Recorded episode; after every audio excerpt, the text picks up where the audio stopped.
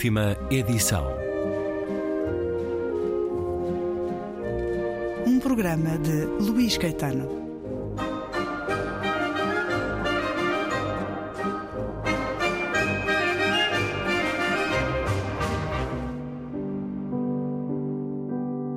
Regresso à conversa iniciada na emissão de ontem com José Jorge Letria, a propósito do livro A Poesia Explicada aos Jovens e aos Outros, com a chancela Guerra e Paz. É um livro de convite à poesia, dirigido muito particularmente aos que estão no momento inicial dessa descoberta, mas também a todos os que têm a forma poética como presença cotidiana, regular, nas leituras e na vida. Um livro, José Jorge Letria, bem-vindo uma vez mais, que nasce da experiência de centenas de visitas a escolas por todo o país. Partilhe um pouco connosco de, desses encontros que ao longo de tantos anos teve com os jovens. Eu confesso-lhe que sinto que a poesia está mais presente nos jovens, hoje menos porque o mundo digital que os cerca, envolve e os mobiliza para outras formas de conhecimento e de comunicação. Os prende, os de manhã prende, à noite. Faz com que eles estejam menos disponíveis para o sentimento poético Sim. ativo. E, portanto, o Edgar Morin falava muito no estado poético e no estado prosaico. Eles hoje têm um estado prosaico que é mais forte que o estado poético e o estado prosaico tem muito a ver com o imediatismo das comunicações e das mensagens do que propriamente com a leveza da poesia, mesmo que a poesia possa ter uma dimensão trágica. E, portanto, o que é que eu fui encontrando nos jovens ao longo destes anos? Encontrei de tudo. Mas, normalmente, a ligação com a poesia vinha muito da memória próxima de aulas que tinham tido de língua portuguesa, em que lhes tinham sido citados poetas e lidos poetas para eles fixarem, decorarem e conseguirem conversar com os outros sobre isto, mas tive poucas abordagens poéticas da vida e da reflexão sobre, sobre a vida. Mas lembro-me sempre de atitudes, de perguntas e de desafios. Lembro-me de uma escola, alguns talvez em Alcobaça, em que o miúdo que eu vi sentado com os colegas a olhar para mim e ouvir com atenção aquilo que eu lhe dizia e que no fim vem ter comigo, intimidado pela própria atitude que estava a ter, e perguntou-me não queres ser meu pai? Eu fiquei profundamente comovido e perturbado com isto, tentei perceber o que se passava e fiquei a saber que o pai lhe tinha morrido quatro meses antes.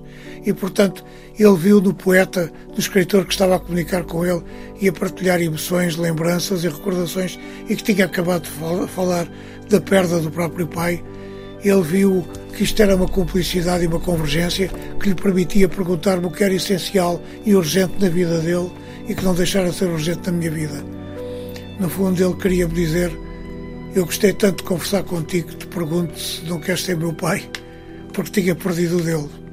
Também me lembro de crianças que, não assumindo a profundidade e a identidade do texto poético, eh, chegaram perto de mim, um chegou perto de mim e disse-me: Falas tanto de astros, do universo, do, do mundo, do que está para além de nós, dos astros e tudo isso Diz-me uma coisa: não tens medo de perder no universo?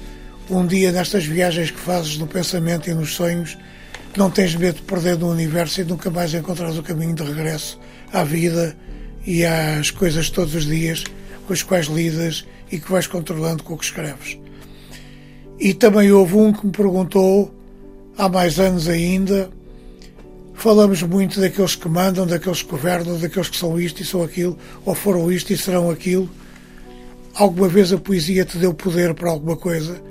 Esta é uma pergunta simples e dramaticamente simples e objetiva, mas que é a grande pergunta. A poesia alguma vez me deu poder para alguma coisa? O único poder que a poesia me deu, me conferiu ao longo destes anos foi de ter percebido que só com ela como instrumento e utensílio eu não conseguia transformar nada de profundamente determinante na minha vida e ao mesmo tempo conseguia transformar tudo.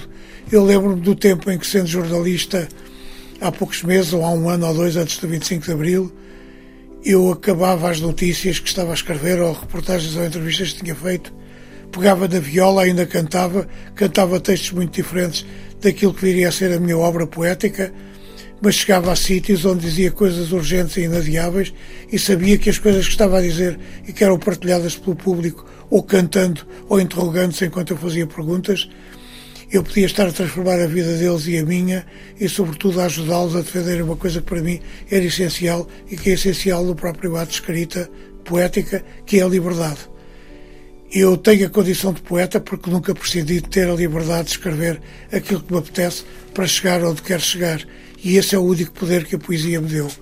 Foi o poder de chegar mais longe, dentro de mim e para além de mim, através das perguntas feitas, das respostas dadas e das respostas para sempre adiadas.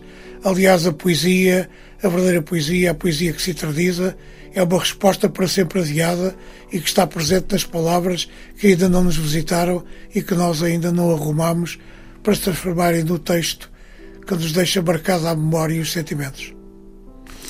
José Jorge Letria, sentido convite ao conhecimento, à descoberta, à leitura da poesia por parte dos mais jovens. É um livro que pode ser lido por eles ou pode ser lido com eles. Também é um uh, livro de memórias poéticas. É um, é um livro feito É quase também. um testamento poético e um livro de memórias poéticas e que eu desejava que servisse para o seguinte, não sendo um ensaio, não sendo uma reflexão filosófica ou ensaística sobre a poesia.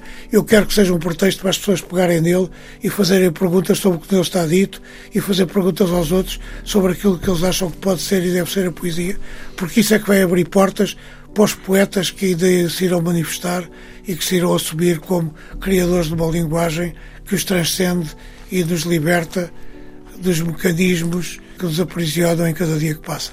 Nestes muitos encontros que aqui nos dá, vários poetas portugueses, eh, de outras línguas, de outras nacionalidades, por entre os seus textos, a sua forma de convidar os mais jovens à leitura. Aqui temos eh, António Nobre, Cesário Verde, Rambo, Camilo Peçanha, Bocage, tantos mais, no final, uma seleção de poetas. Uma seleção muito uh, diversificada. Ronsard, mas... William Blake, Safo, Mário de Sacarneiro, Flor Bela Espanca, que nos surgem de diferentes lugares deste livro, Teixeira de Pascoais, enfim. Um livro para um tempo em que é preciso uh, chamar a atenção de que não percam, uh, às novas gerações, aos mais novos, não percam esta extraordinária capacidade de entender o mundo através da poesia, de sentir a vida através da poesia. Porventura, há pouco falava das redes sociais e dos utensílios tecnológicos. Há quem diga, bom, mas isso aproxima mais da poesia, porque a poesia está espalhada pela internet, nos Facebooks partilham-se poemas. Mas Resta não, saber se é poesia que nós encontramos nessa. Para além disso, para além, para além de haver a questão de ser poesia ou um ajuntamento de palavras, é claro que um poema pode levar à descoberta, um poema lido num, num Facebook ou noutro sítio qualquer, pode levar à descoberta da poesia. Mas o livro é esse momento também de silêncio, dessa aprendizagem do silêncio e da entrega a algo, desse compromisso em que aqui nos eh, vai dizendo por várias vezes que é preciso, por exemplo, aqui, nunca desistas, como leitor ou como poeta, de tentar sobrepor, nem que seja por uns minutos em cada dia, o estado poético ao estado prosaico como forma de dar-se espaço à tua liberdade interior, à tua imaginação e ao teu amor à linguagem e à carga mítica e simbólica que nela existe. O filósofo grego Platão, no seu livro A República, não previu um lugar para os poetas na sociedade ideal que imaginou. Eu acho que ele se enganou, mas não foi por mal, pois o papel dos poetas seria desempenhado pelos reis filósofos, o tempo encarregou-se de demonstrar que uma sociedade sem poetas é uma sociedade sem sonho, sem mistério e sem magia. Afinal, os grandes filósofos também se enganam. Recorro às palavras de um músico chamado John Cage para te comunicar o seguinte: Eu não tenho mais nada a dizer. E isto é poesia. Deixo-te com estes versos de Cesário Verde que resumem o grande combate de todos os poetas. Se eu não morresse nunca e eternamente buscasse e conseguisse a perfeição das coisas. É dos mais belos versos da literatura portuguesa. Este fragmento do Cesário Verde, que eu admiro profundamente, que morreu com 31 anos, muito antes de tempo, que deixou um livro que veio a ser publicado já com ele morto e que teve uma edição pequeníssima, mas se transformou das, numa das obras decisivas da nossa história literária e da nossa história poética. O Cesário é um genial poeta que eu tenho sempre comigo e cuja vida e obra vou acompanhando e revisito sempre com uma grande saudade, não de o ter conhecido, porque não o conheci, nem poderia ter conhecido, mas acho que conheci muito dele através daquilo que ele deixou publicado através do amigo dele, do Silva Pinto. Esse livro e, de Cesário Verde, que tenho, acaba por ser um título um muito desejo, bonito. Que é o desejo de ter saúde, paz e criatividade suficiente para escrever até sobre o drama que se está a viver na Ucrânia e no mundo, neste mundo incerto e ameaçador. Um texto que eu gostaria que se chamasse O Pressentimento de um Ocidental.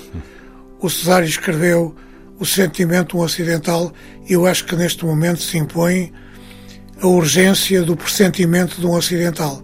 Eu acho que nós andamos todos, como o Luís bem sabe, a lidar com o pressentimento de um ocidental sem saber o que vai acontecer depois da Ucrânia, o que vai acontecer ao mundo, entre NATO e outras ameaças e cercos, mas estes versos que de uma forma delicada e inteligente leu neste momento são essenciais para dizer pela poesia o essencial das coisas. Muito obrigado por ter vindo à rádio, José Jorge Letria. Vou-lhe pedir porque eh, também assim acontece sempre nestes nossos encontros que nos deixa um poema. Sei que tem um poema ao leitor e tem um poema dedicado à sua mãe. Peço-lhe que escolha um deles, depois o outro ouviremos na vida breve, o espaço de poesia. Então, este, este poema é fácil e difícil de ler por razões que aqueles que nos estão a ouvir neste momento e que eu saúdo afetuosamente compreendem, que representam uma das perdas profundas da minha vida perda que nunca deixa de estar presente. Chama-se A Mãe Já Não Tem Por Quem Chorar. A mãe sai da última prateleira da estante castanha no canto menos luminoso do quarto. É sempre ali que se esconde para chorar. Embora a mãe sempre tenha chorado muito pouco, talvez por saber o tempo que as lágrimas doridas levam a secar. A mãe esconde-se nos interstícios dos livros, por saber que eles nunca se esquecem de dizer o que é preciso. A mãe nunca se esquece de me dizer que devo cortar o cabelo e que desta vez tem de ser mais do que é costume, deixando os ombros bem à vista. A mãe sabe que eu me escondo atrás do cabelo comprido, como se fosse um manto capaz de encobrir um breve fugitivo da noite. A mãe nunca mais quis chorar por coisa nenhuma. Calou-se e escondeu o rosto cansado na manga solta do vestido azul. Nunca me pediu para não chorar. Escondeu-se na prateleira mais alta da estante castanha e ouviu a súplica das fadas, temendo, madrugada dentro, a voracidade dos gigantes saídos dos recantos úmidos da noite. A mãe pediu à minha avó para tomar conta de mim, para me proteger dos ciclones e da tremura branca da terra. A mãe nunca imaginou que pudesse haver uma intempérie ou uma ágil língua de fogo que me levasse no ardor da idade. A mãe escondeu-se no fundo das gavetas, junto dos lenços bordados, para eu não haver chorar pelo meu pai que morreu aflito no último cavalo saído a galope do terreiro da vida. A mãe dessa vez não chamou os outros meninos para brincarem comigo. Agora não chorava nem brincava. A mãe agora visita-me no desassossego dos sonhos e nada me diz que mereça ser lembrado, porque a verdade é que já nada tem para dizer. Seca os olhos exaustos na manga do vestido velho e só quer saber se eu consegui dormir no meio da trovoada e do relincho dos cavalos famintos. A mãe volta para a prateleira que lhe serve de refúgio e já não canta. Nunca mais teve desejo de cantar. Pediu-me que o fizesse por ela e escondeu a voz numa pequena caixa de madrepérola. A mãe ficou viúva e nunca pediu desculpa por estar tão só. Escondeu-se na última prateleira para ninguém tentar perceber a razão íntima do seu choro adiado. A mãe chamou os cavalos, as andorinhas e os diabos das histórias que ninguém quis terminar e pediu a todos que me dissessem para cortar o cabelo, não fosse o meu pai regressar sem aviso e ficar zangado até ao romper da manhã por me ver assim, oculto atrás de uma longa madeixa castanha, daquelas que se confundem com o musgo e com a urze e depois se derramam na terra para consolo dos ínfimos seres que brotam de dentro da voz para dizer ao menino que já não há lágrimas, que bem possa chorar na última prateleira da estante castanha, no canto mais sombrio do quarto, onde tudo começa e acaba com o canto de um pássaro pousado no vidro baço das horas malignas. A mãe já não tem por quem chorar. Poema que nos deu. José Jorge Letria, por um inédito. Muito obrigado. Por isso. Completamente inédito e com a satisfação de o partilhar consigo e convosco. E com todos, os, todos aqueles que estão connosco. José Jorge Letria, poesia explicada aos jovens e aos outros, a edição Guerra e Paz. Muito obrigado. Muito obrigado. Por ter vindo à rádio. Obrigado, Luís.